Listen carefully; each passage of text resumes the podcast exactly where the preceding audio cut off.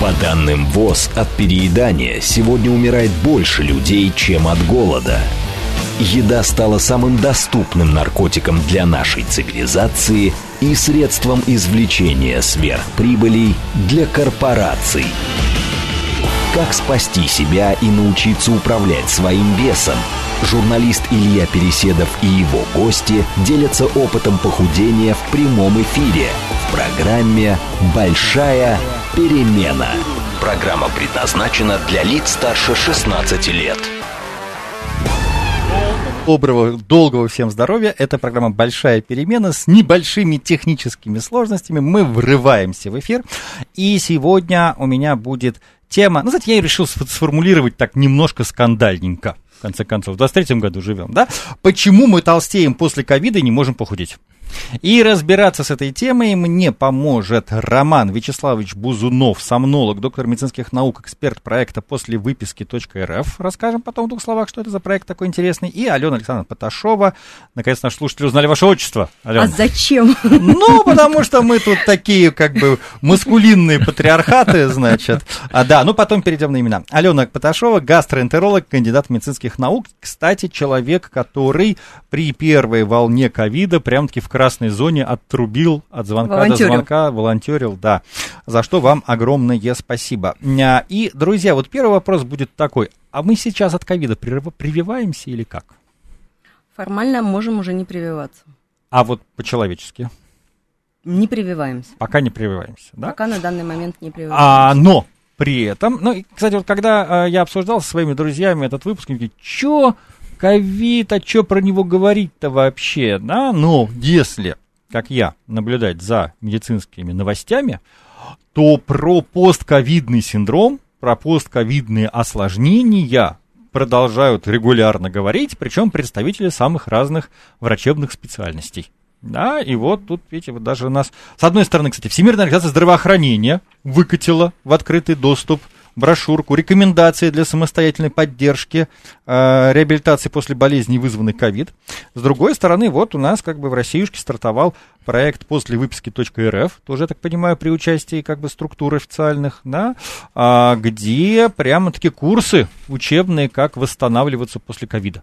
И вот расскажите, что тогда, почему вдруг это так важно оказалось? Кто, наверное, начнет? Ну, наверное, может быть, я Давайте. скажу. Я сам ага. непосредственно принимал участие в э, подготовке курса и отвечал за блок э, расстройств сна. Ну, а мы потом еще поговорим, как расстройства Само сна собой, влияют конечно, на вес, конечно, а они да. однозначно влияют. И действительно, с этими последствиями мы будем сталкиваться еще многие годы.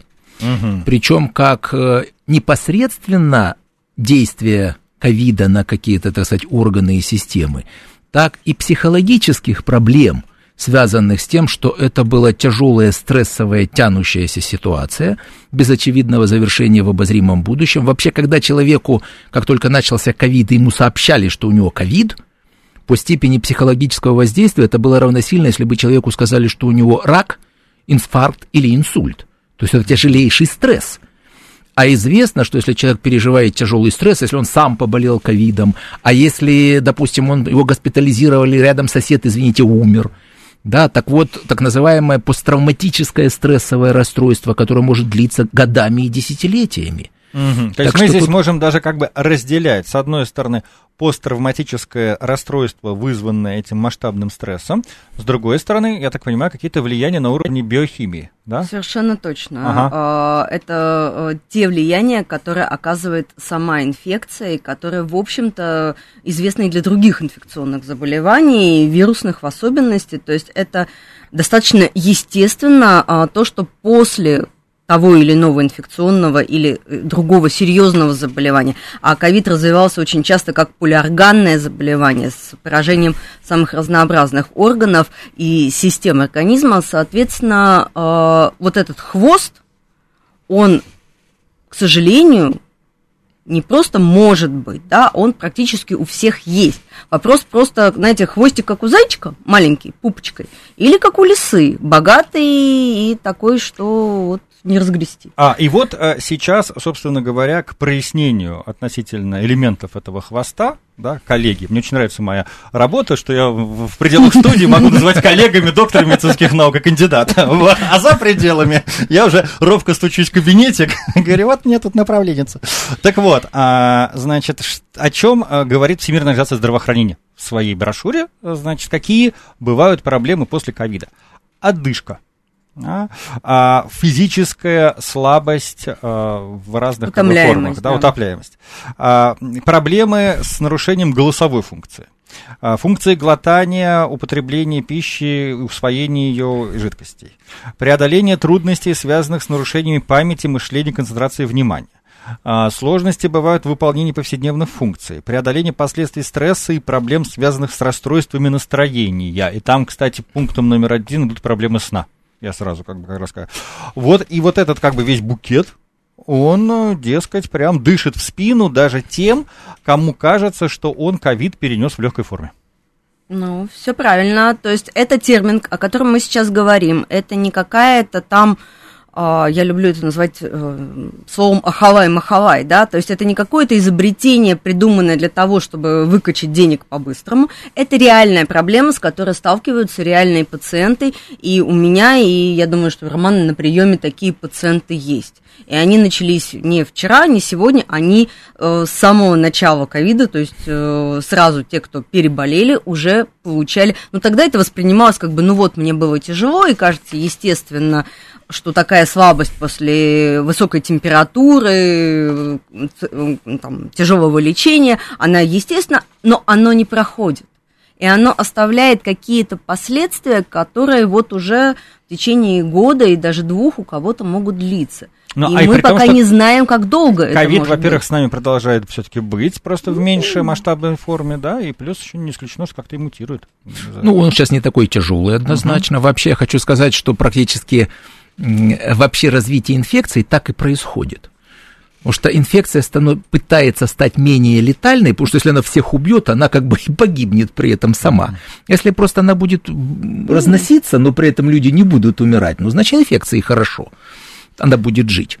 А вот теперь давайте поговорим про проблему лишнего веса. Да, вот в контексте ковида и а, постковида.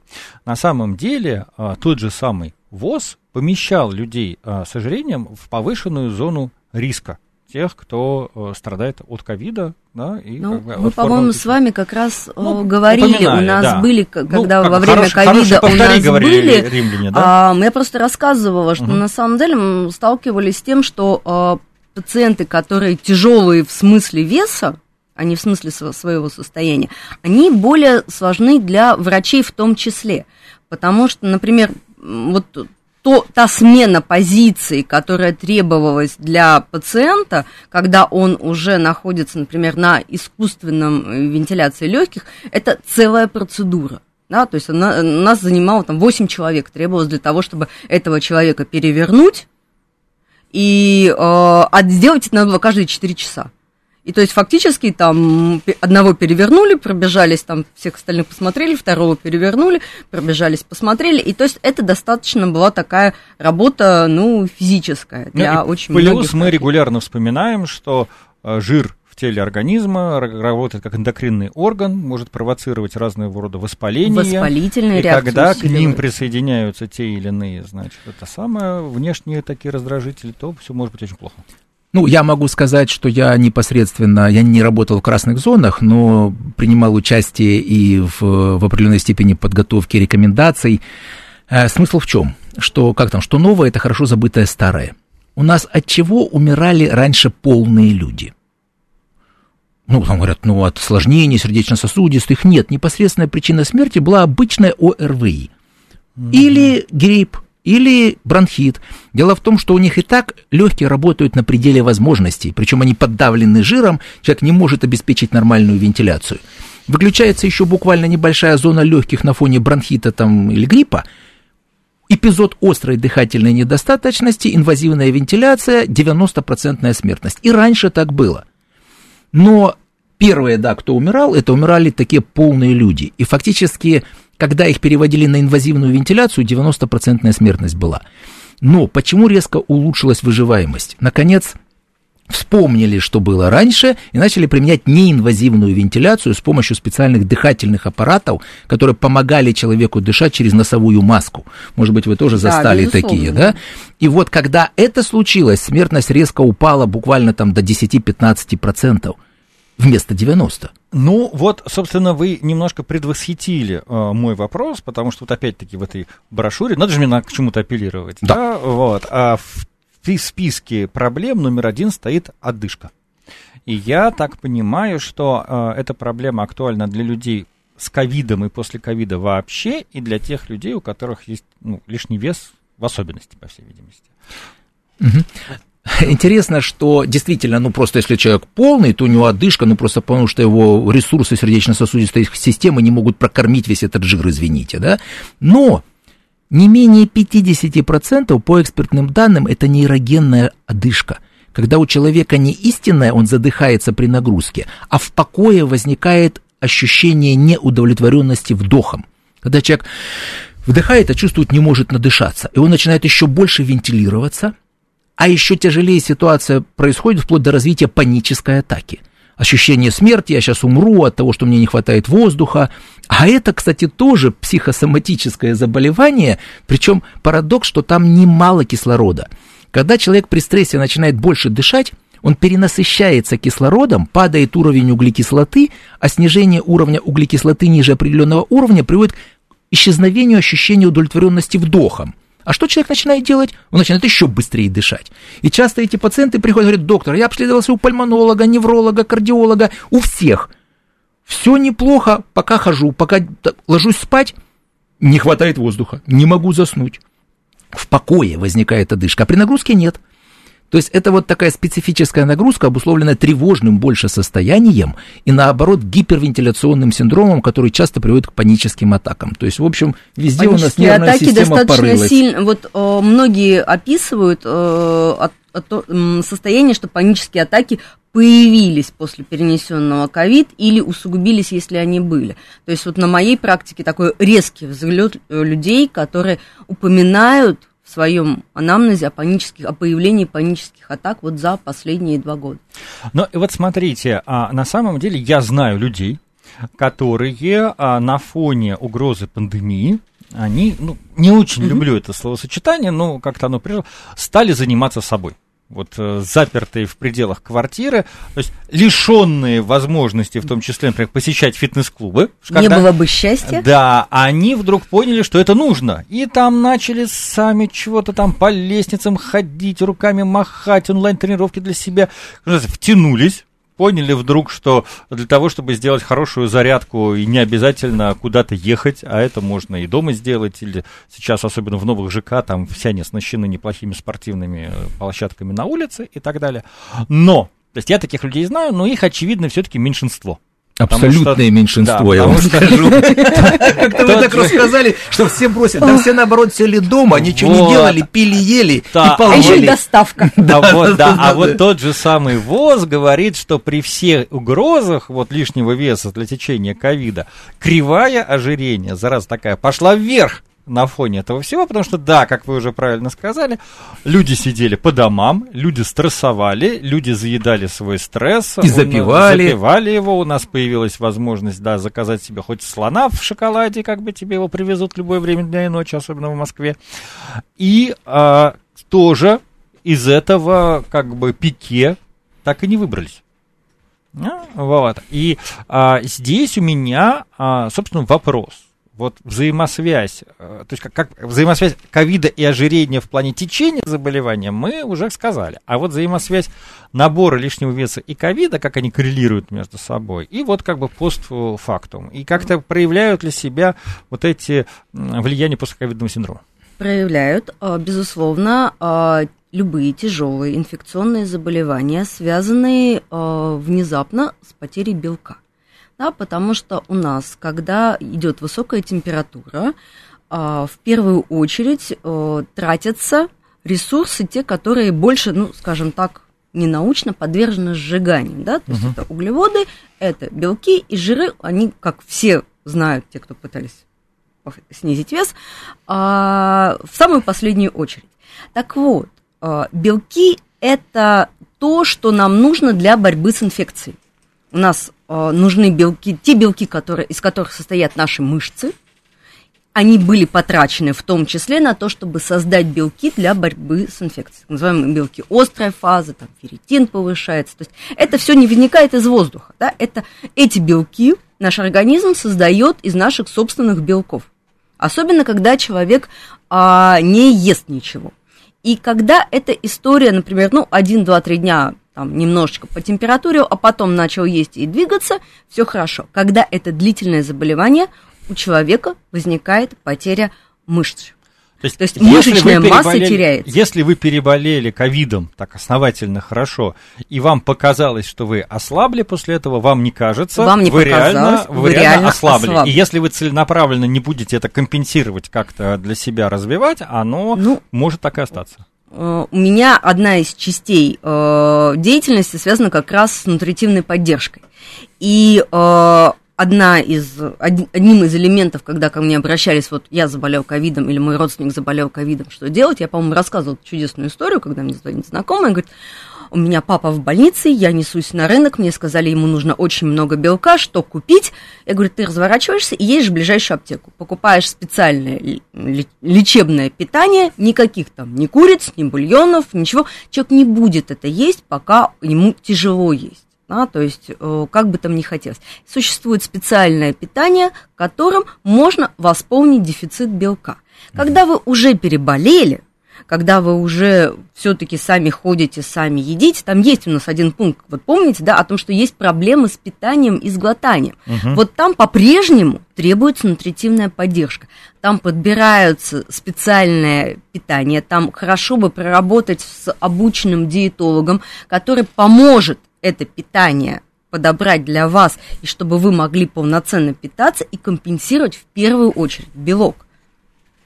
Поэтому это история, когда действительно, когда вам плохо, и вы не можете поднять там руки, вам кажется, что тяжело а, перейти дорогу, вам не кажется, вам действительно тяжело, потому что, да, ваши мышцы пошли на борьбу с инфекцией. А вот э, в плане проблем со сном усугубляет ли это тоже вот историю с весом? Однозначно усугубляет, причем в обе стороны. ну вот то, что вы говорили, этот человек терял вес часто да, и... Он э, ну, терял, да, именно да, мышечный да, мышечную вес, массу, да, он, это важный он, момент. Он, он мог параллельно набирать жир, вот да, то есть, если потом ну, начинали потом, питаться да, плюшками, там сначала... некоторые, да, то есть мне там рассказывали, что они там вот шоколадки ели, там что-то сладенькое попить, да, нет, вот э, я, честно, в клинике заставляла людей прям есть лечебные. А, на первом этапе лечения человека лечили гормонами. Это потом поняли, что этого делать не нужно. Ну или, по крайней мере, очень осторожно. Uh-huh. Да? А огромное потребля... употребля... назначение больших доз э, стероидов приводило к тому, что люди полнели. Это известная ситуация. И человек выходил, мог из больницы выйти там плюс 10-15 килограмм. Особенно на этапе реабилитации они начинают активно кушать, а плюс еще гормоны. И, в общем-то, человек мог 10, 15, 20 килограмм набрать. Это тоже такая описанная ситуация. Но что касается ближе к сну. У нас вообще сон очень специфический, сложный процесс. На самом деле, знаете, это только древние греки думали, что бог сна и бог смерти – это близнецы-братья, это одно и то же почти. Хотя, хочу сказать, некоторые врачи до сих пор думают, что сон – процесс неактивный. Но у нас, в частности, ночью в глубоких стадиях сна продуцируется так называемый соматотропный гормон или гормон роста, который у детей отвечает за рост, а у взрослых он отвечает за мобилизацию жира из депо, превращение в энергию в мышечную массу, фактически анаболик. Если у человека хронически начинает нарушаться сон, то исчезают глубокие стадии сна, падает продукция соматотропного гормона, и жир, который отложился в запас, оттуда не забирается. Это раз. И человек начинает полнеть. Два, у нас разрушение структуры сна приводит к увеличению продукции грилина, а грилин повышает аппетит. У нас снижается чувствительность к лептину, а лептин у нас дает чувство насыщения. Ну и создается такая идеальная ситуация. Человек аппетит сохранен, он не чувствует насыщения, он переедает, откладывается в запас, оттуда не забирается, а энергии заниматься спортом, бегать, прыгать у него нет, а плюс еще стрессы у него тоже заедает. И вот постковидный период такой и стресс, и нарушение сна, и человек начинает активно полнеть. Это большая проблема набора массы тела у таких пациентов. Причем, да, не мышечная масса, а именно банально жир. Это, это, это серьезно, потому что мышечная масса у нас э, недостаточно просто есть для того, чтобы набрать мышцы. Мышцы растут, когда ими занимаются. То есть, э, ну, здесь, наверное, Илья, вы больше можете Да, знаете, это очень интересно. Я прям, я помню, у меня в детстве вот... был разговор с учительницей биологии в классе. А, там, когда вот в советских еще школах, я не знаю, как сейчас, в советских школах висели вот эти огромные плакаты людей, извиняюсь, без кожи. Mm-hmm. Там вот все эти, значит, мышцы, как бы, просто, э, я не знаю, сейчас, наверное, такое же детям не показывают, а там мы как бы приходили. И э, я прям помню разговор мой с преподавателем, говорю, надо же, говорю, какой качок. Ну, там, она говорит, да нет, говорит, это обычный человек. Вот если там как бы с обычного человека вот верхний слой там кожи снять, он будет вот таким.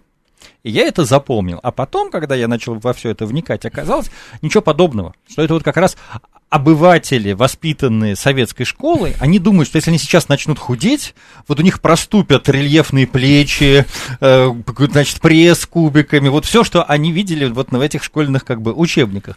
На самом деле там образ вот как это, идеально развитого человека, а в обычной жизни у тебя будут на твоем скелете висеть, значит, твоя как бы кожа обвисшая, и вот где-то в зависимости от того, как ты в детстве двигался, ходил, как бы держишь, что-то появится, а остальное будет, ну, вот такой а-ля Бухенвальд на самом деле. Ну, то, что называется skinny fat, да, да. то есть все знаем, то есть это такие тощие жиртресты, да, то есть вроде как человек выглядит худеньким, вроде как он выглядит стройненьким, на самом деле баланс жира и мышц у него смещен в сторону жира, и у людей может быть избыток жира, даже вплоть до там, ситуации, когда у них абсолютно нормальный вес или даже ближе к нижней границе нормы.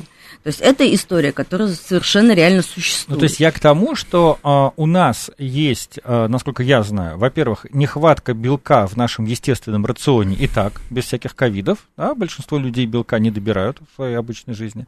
Первое. Второе. Если говорить про наш мышечный каркас, то тоже он очень у многих как бы недоразвит, особенно если этих мышц лишится в условиях гиподинамии или вот каких-то внешних этих агрессивных факторов, то еще как бы станет хуже. И восстанавливается это только систематическими какими-то все-таки тренировками. Для меня в свое время было открытием, что лю- людям старшего возраста, вот как бы от 60. Вот у нас от 60 народ как бы с палочками старается ходить, а там как раз прописывают силовые нагрузки.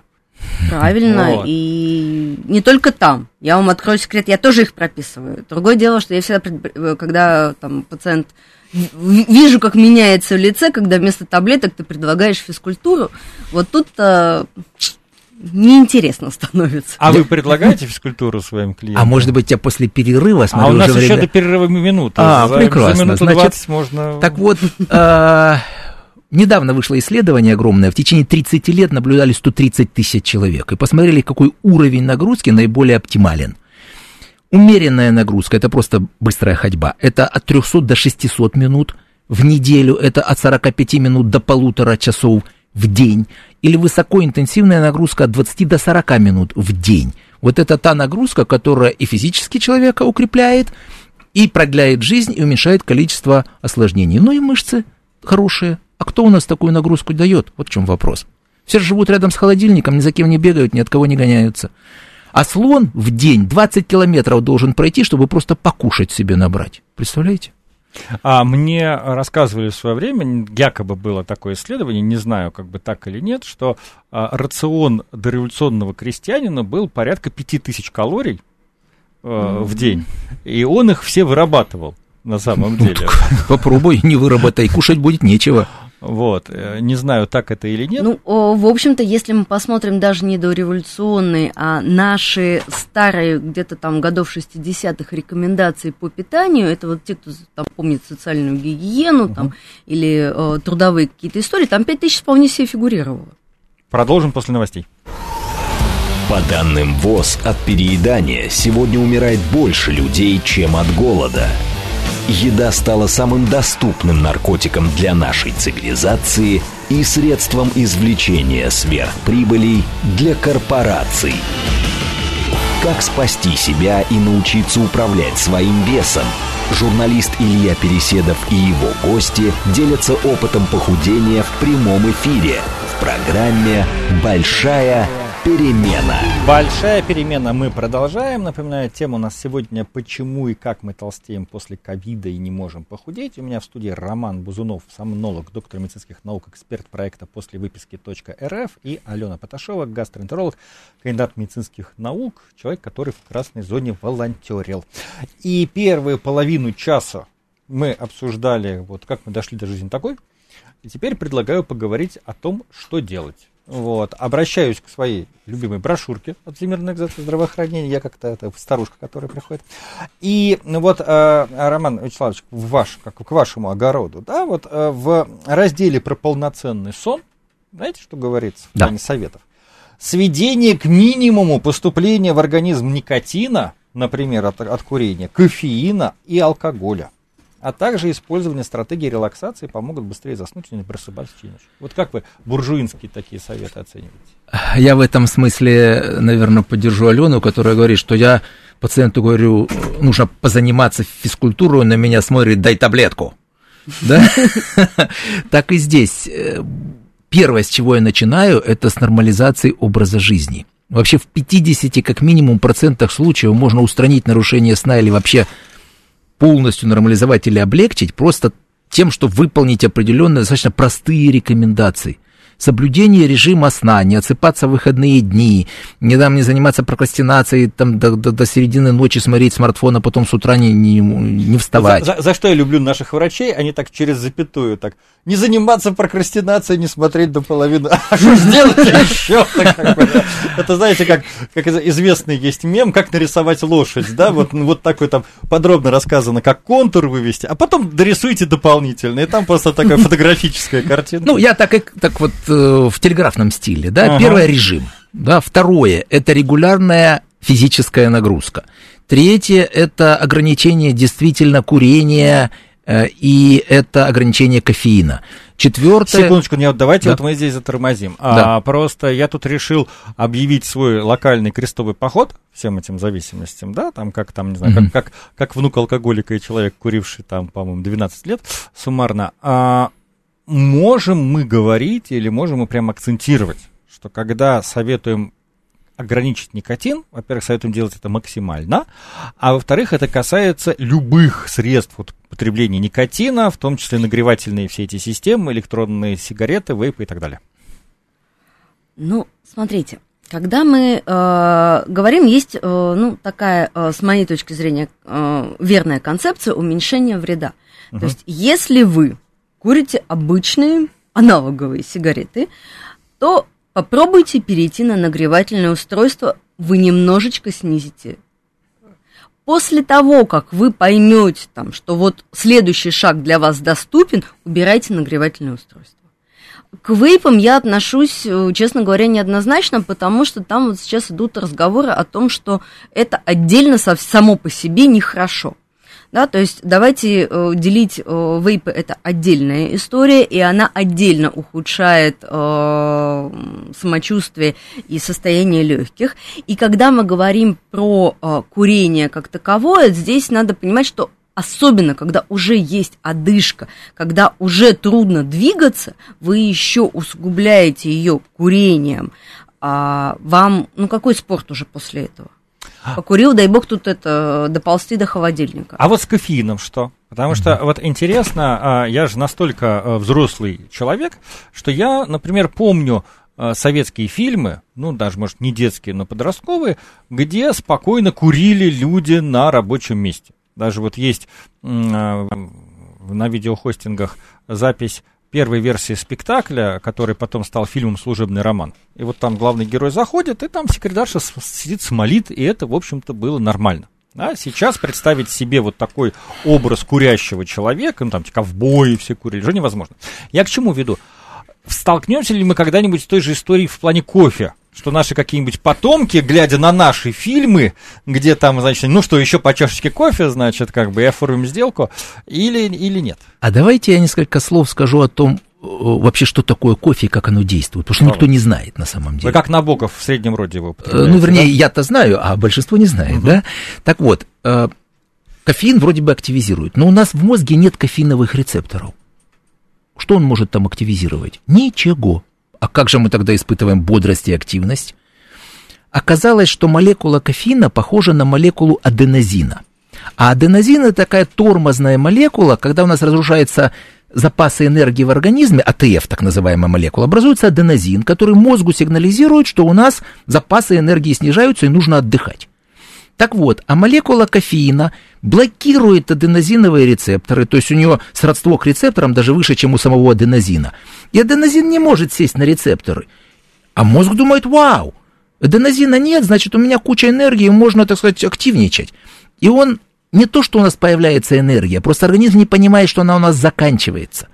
И он как бы на форсаже Давайте работает. Давайте еще раз. То есть кофе не тонизирует сам, да. а он препятствует скажем так, адекватному анализу мозга своего состояния и создает да. иллюзию, что силы есть, когда их на самом деле нет. Абсолютно. Ладно, если вы с утра вы выпили одну чашечку кофе, но и днем небольшой провальчик днем после этого в активности вы особо не заметите.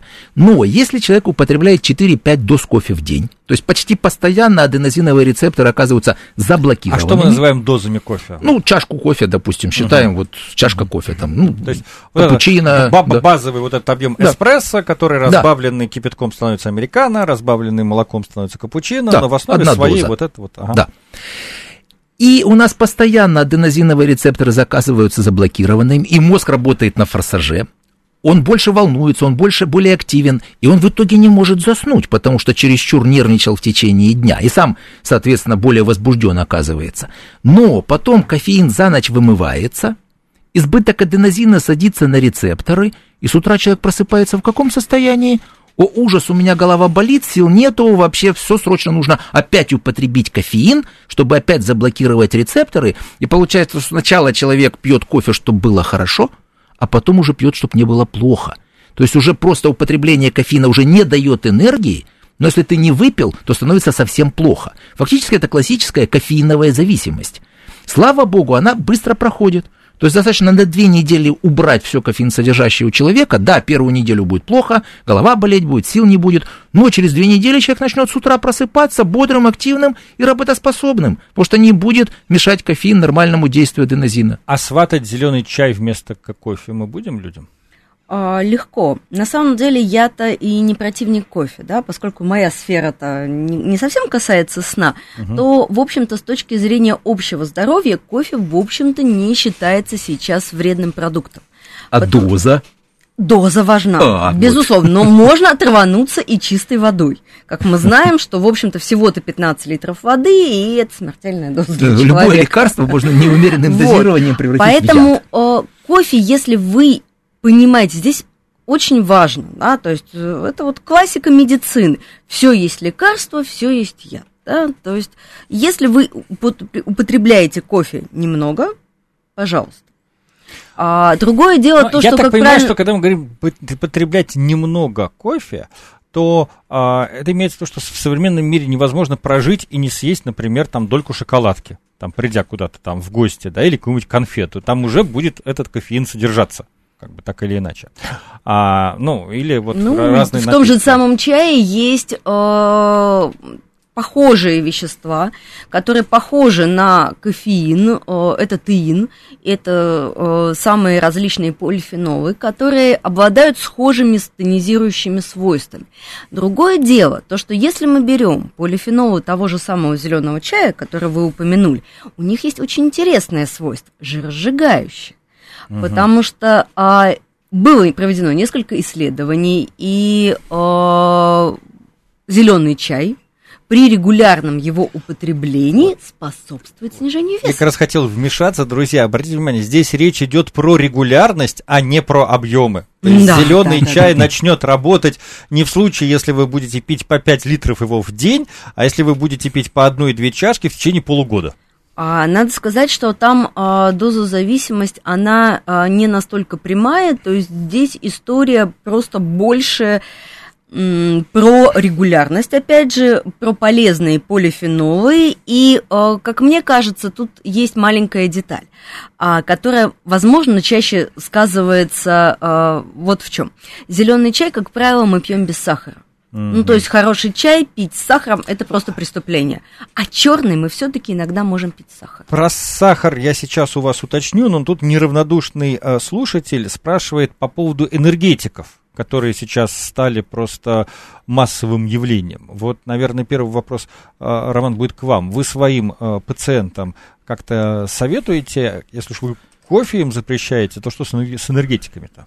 Ну, собственно, аналогичная ситуация абсолютно. Я все-таки не, не то чтобы против совсем. Правильно говорили, что любой, любое лекарство можно неумеренным дозированием превратить в яд. Если одна-две чашки кофе в течение дня, в первой половине дня, или какой-то энергетик с утра, чтобы сактивизироваться, да бог с ним – ничего ужасного от этого не будет. Друзья, я переведу с врачебного на человеческий. Вот когда доктора наук говорят одна-две чашки в первой половине дня, они имеют в виду, что вы проснулись где-то в районе 8 а, утра, хорошо поели до 10 утра, а употребили эти чашки кофе где-то до часа. Вот. А все остальное, и, и при этом еще вовремя легли спать, и, наверное, еще и не переели перед сном. И позанимались, конечно. Да, и сделали эти свои То есть вот это то, что абсолютно нереально для нас, простых смертных. С энергетиками, вот прям э, стоит их бояться? Ну, я думаю, это более Алене вопрос все-таки. Смотрите, а то, что касается энергетиков, во-первых, энергетики содержат кофеин, очень многие. Это вот прямо чистая история, получается тот самый синтетический кофеин, который действует э, сродни тому э, кофеину, который естественный. Вторая история, которая меня не радует лично а, в энергетиках, это большое количество сахара, это большое количество красителей и всяческих вкусовых добавок. И все то, что там добавлены, таурин, о, витамины группы В, они зачем добавлены? Не для того, чтобы сделать вас здоровее, а для того, чтобы немножечко снивелировать вот это действие кофеина а, оно как бы гасит. Это такая, знаете, как это, глушитель для выстрела. А, пуля от этого не летит более медленно, она не становится менее разящей. Это просто звук не слышен. Да? То есть прикрываться приемом того, что там есть еще какие-то витамины, нет. Я вот здесь, я, наверное, одна из самых категорических историй, в которой я иногда говорю, да, я против. Вот Это здесь... энергетики, да? Энергетики, да. То есть лучше уже тогда уж кофе. Кофеечку. Хорошо, но э, мы остановились на вашем наборе советов. А, почему я предлагаю к ним вернуться? Потому что мне кажется, что обратить внимание на сон и заняться системным исправлением сна, это, а, во-первых, зачастую может быть самое как бы естественное и простое, что может позволить себе человек, с одной стороны. А с другой стороны, конечно, имея хронический недосып, это я прям уже как там человек там, с дипломом инструктора фитнеса могу сказать, невозможно не системно изменить физические нагрузки для себя, не адаптировать какой-то режим э, питания, если ты будешь проваливаться вот в этот как бы стресс. Итак, мы остановились, физическую ну, нагрузку повышаем по возможности, убираем, э, снижаем никотин, снижаем кофе, кофеин. Да, но я, может быть, даже сейчас, если можно, немножко порекламирую как раз этот проект после выписки. Там так. 11 экспертов, которые... Потому что в рамках часа вряд ли мы все сейчас расскажем, что да можно. Нет. Но если э, кто нас зрители смотрят, можно скачать прямо приложение после выписки, и там свои жалобы изложите, в ответ на ваши жалобы вам будут даны рекомендации определенных экспертов. У вас проблемы с питанием – диетолог, у вас проблемы со сном – сомнолог, у вас проблемы с сердцем, одышкой и так далее – кардиолог. Тогда, видимо, давайте обратим внимание, что хотя этот проект посвящен как бы проблеме постковида, но э, этими симптомами и носителями их являются в общем-то, очень многие люди сегодня. И совет-то общий, они такие универсальные. Абсолютно универсальный. Да. Я посмотрела это приложение, была в полном восторге, совершенно замечательно сделанная, очень классная история, поэтому я думаю, что им можно пользоваться. Особенно мне понравилось вот это то, что э, редкая история, и то, что я достаточно часто рекомендую пациентам, например, после перенесенного инсульта, вот, пожалуйста, бери и делай, да, там есть, например, работа с когнитивными функциями, то, что у нас часто забывают, и то, на, на что часто жалуются пациенты. Нарушение сна, которое ведет, э, которое возникает после после ковида или после какого-то тяжелого заболевания, очень часто ведет и к снижению когнитивных функций. Отсюда желание возникает взбодриться. Отсюда желание попрокрастинировать, когда у тебя все силы уходят на твою обычную рутинную работу, но усилий и на это все тратится в два раза больше энергии, чем обычно, конечно, тебе хочется либо как-то взбодриться, либо чуть-чуть чаще отдохнуть. Честно себе признаться, сказать, что вот я должен отдохнуть, мы, как правило, не можем. Мы должны что сделать? Пойти попить чаю. Кофе. С чем? С печеньками. Чем?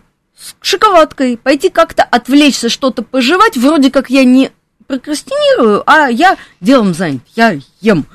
А вот эти все истории завязываются в один большой клубок. И если а, вот такое количество экспертов в доступном бесплатном приложении, которое вы можете просто взять и в любое время слушать. Едете в метро, Воткните в уши, слушайте. Поставьте там телефон рядом, слушайте, пока едете на работу, и вы будете получать квалифицированные советы, которые позволят вам не радикально, а шаг за шагом понемножечку изменить свою жизнь. Это то, о чем вот мы часто говорим, о том, что вот дело маленьких шагов. Поменяйте чуть-чуть что-то сделайте там, поставьте там гаджеты на night shift перед тем, как заснуть. Да, пусть у вас экран будет желтеньким. Задерните Давайте, что? Да, да, уточним, там... то, что называется night shift, это на самом деле в современных устройствах, ну, здесь, может, Роман Вячеславович нам подробнее расскажет, угу. есть уже вот возможности э, щадящего режима, который не так э, провоцирует нашу нервную систему. А дело в том, что э, обычный спектр смартфона, он дает голубой спектр излучения, такой голубо, голубоватый, да, а это подавляет активно продукцию мелатонина. А мелатонин – гормон сна, который продуцируется в темноте. Если мы вечером смотрим на яркий смартфон, мало того, что у нас мозг активно работает, потому что у нас все время какой-то выбор куда-то что-то ткнуть, а во-вторых, он нас понимает, что как будто день. И, и только там уже к трем часам ночи, когда у нас смартфон выпал из руки, мы промахнулись мимо какой-нибудь кнопочки и заснули, но потом с утра не можем проснуться. И действительно можно прям программно делать так, что, допустим, там в 9 вечера он таким рыжеватым начнет становиться экран и уменьшаться освещенность, чтобы меньше подавлять продукцию мелатонина. Но вообще я хочу сказать, что лучше всего вообще за час а в идеале за два часа до сна убрать гаджеты. Потому что это активная нервная деятельность, которая, извините, мешает заснуть. То есть хотя бы книжку читать, да? Да, да, и причем лучше не финансовые отчеты, а какой-нибудь исторический роман. А, спрашивает нас слушательница, почему нельзя отсыпаться после работы? Я думаю, что отсыпаться на выходных имеется в виду. И как с этим бороться, если такое желание есть? Это порочная практика, сразу скажу. Э, ну так, первая рекомендация основная, не позже, чем на 2 часа в выходные можно вставать по сравнению с рабочими днями. Почему? Ну, представьте себе стандартно работающего человека, который ложится в 12 вечера и не досыпает, потому что в 6 утра встает. Накапливает дефицит сна и думает, прекрасно, в пятницу еще погуляю, ложусь попоздно и встал в час дня. Прекрасно выспался, опять в субботу погулял, лег и опять в час дня встал. Ну что получилось? Он на 7 часов сместил свои часовые пояса позже. Это все равно, что из Владивостока прилетел в Москву на выходные дни – а в воскресенье надо опять ложиться раньше и вставать раньше, это как будто он опять улетает во Владивосток. И возникает так называемый социальный джетлаг, сбивка часовых поясов. Организм не понимает, когда ложиться спать, когда вставать, какие гормоны продуцировать, какую активность вести. Помните, мы говорили, как вредно переходить на зимнее, на летнее время на один час весной и осенью? Ну, мы не говорили, но мы о таком слышали. А, да, ну, слава богу, не говорили. Но много кто говорил, да. Так человек переходит четыре раза в месяц на несколько часов туда-сюда, а потом думает, что же у меня проблемы со сном, я не могу спать. То есть рекомендация для этой слушательницы, что не позже, чем на два часа вставать в выходные дни по сравнению с рабочими. А есть еще какие-нибудь такие вот парочка лайфхаков? У нас 6 минут остается. Я хочу вас поддергать на какие-то такие вот а, советики. Что делать, если хочется кушать, а нельзя? Почему нельзя? А, можно! Вот, Слушать можно. А, во-первых, э, первый совет – выпить водички. Потому что очень часто наш организм принимает желание пое... за... Э, жажду за желание поесть. То есть э, выпить воды, выпить чаю бывает очень часто полезно само по себе. Во-вторых, пища должна быть здоровой то вот э, тот пул диет, который очень часто говорится, э, с большим количеством овощей, зелени, э, сделайте свой перекус здоровым.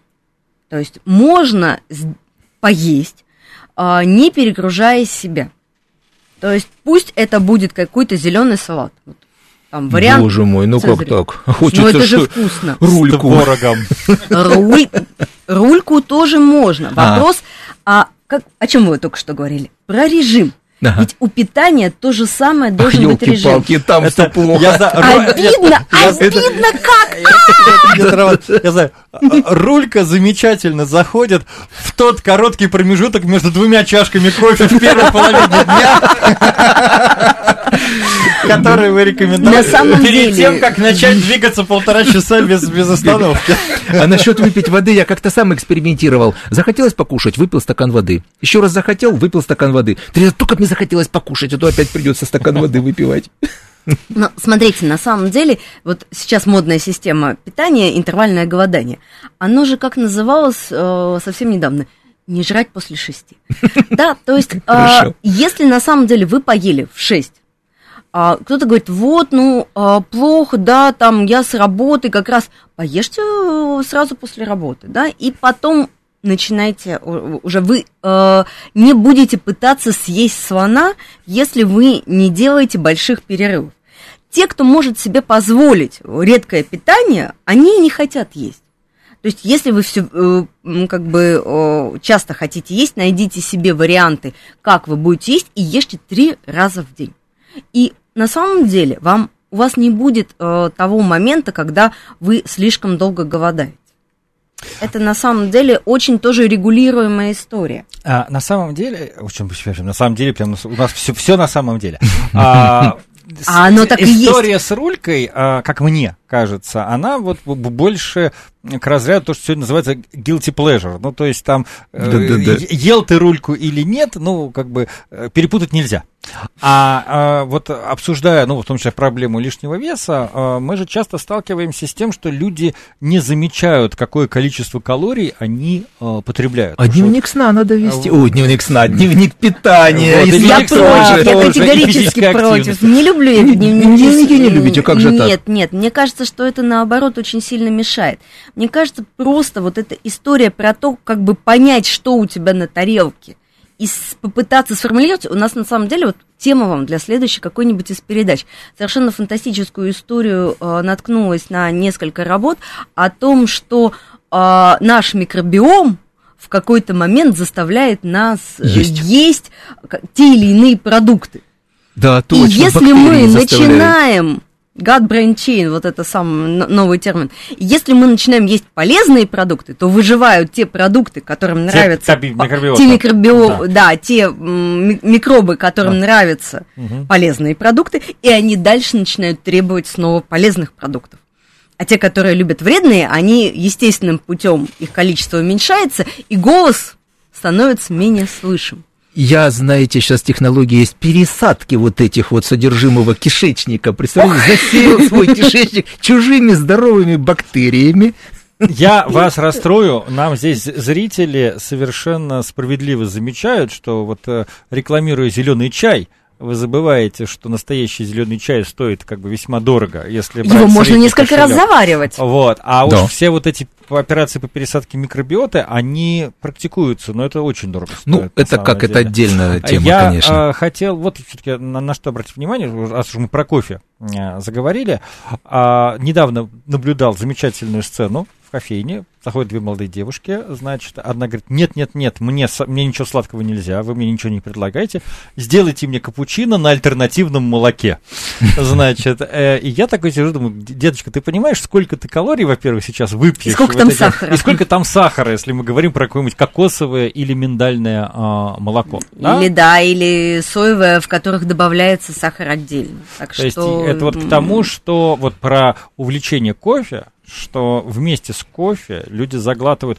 Вы вот можете так на сходу сказать, в чашке капучино сколько калорий примерно, не вспомните? Слушайте, нет, я на ну, вскидку не вспоминаю, но а кажется, вот эти модные рафы, а вот эти все кофе с сиропчиком. сиропчиком, да, то есть это история, когда э, все это можно съесть гораздо больше, чем думается. Друзья, я надеюсь, нам удалось вас воодушевить с одной стороны, предостеречь. Я благодарю наших гостей сегодня. У меня был в гостях Роман Вячеславович Бузунов, сомнолог, доктор медицинских наук, эксперт проекта после выписки .рф и Алена Александровна Поташова, гастроэнтеролог, кандидат медицинских наук. Спасибо вам огромное. Услышимся через неделю. Всего вам доброго. Это был Илья Переседов. Пока.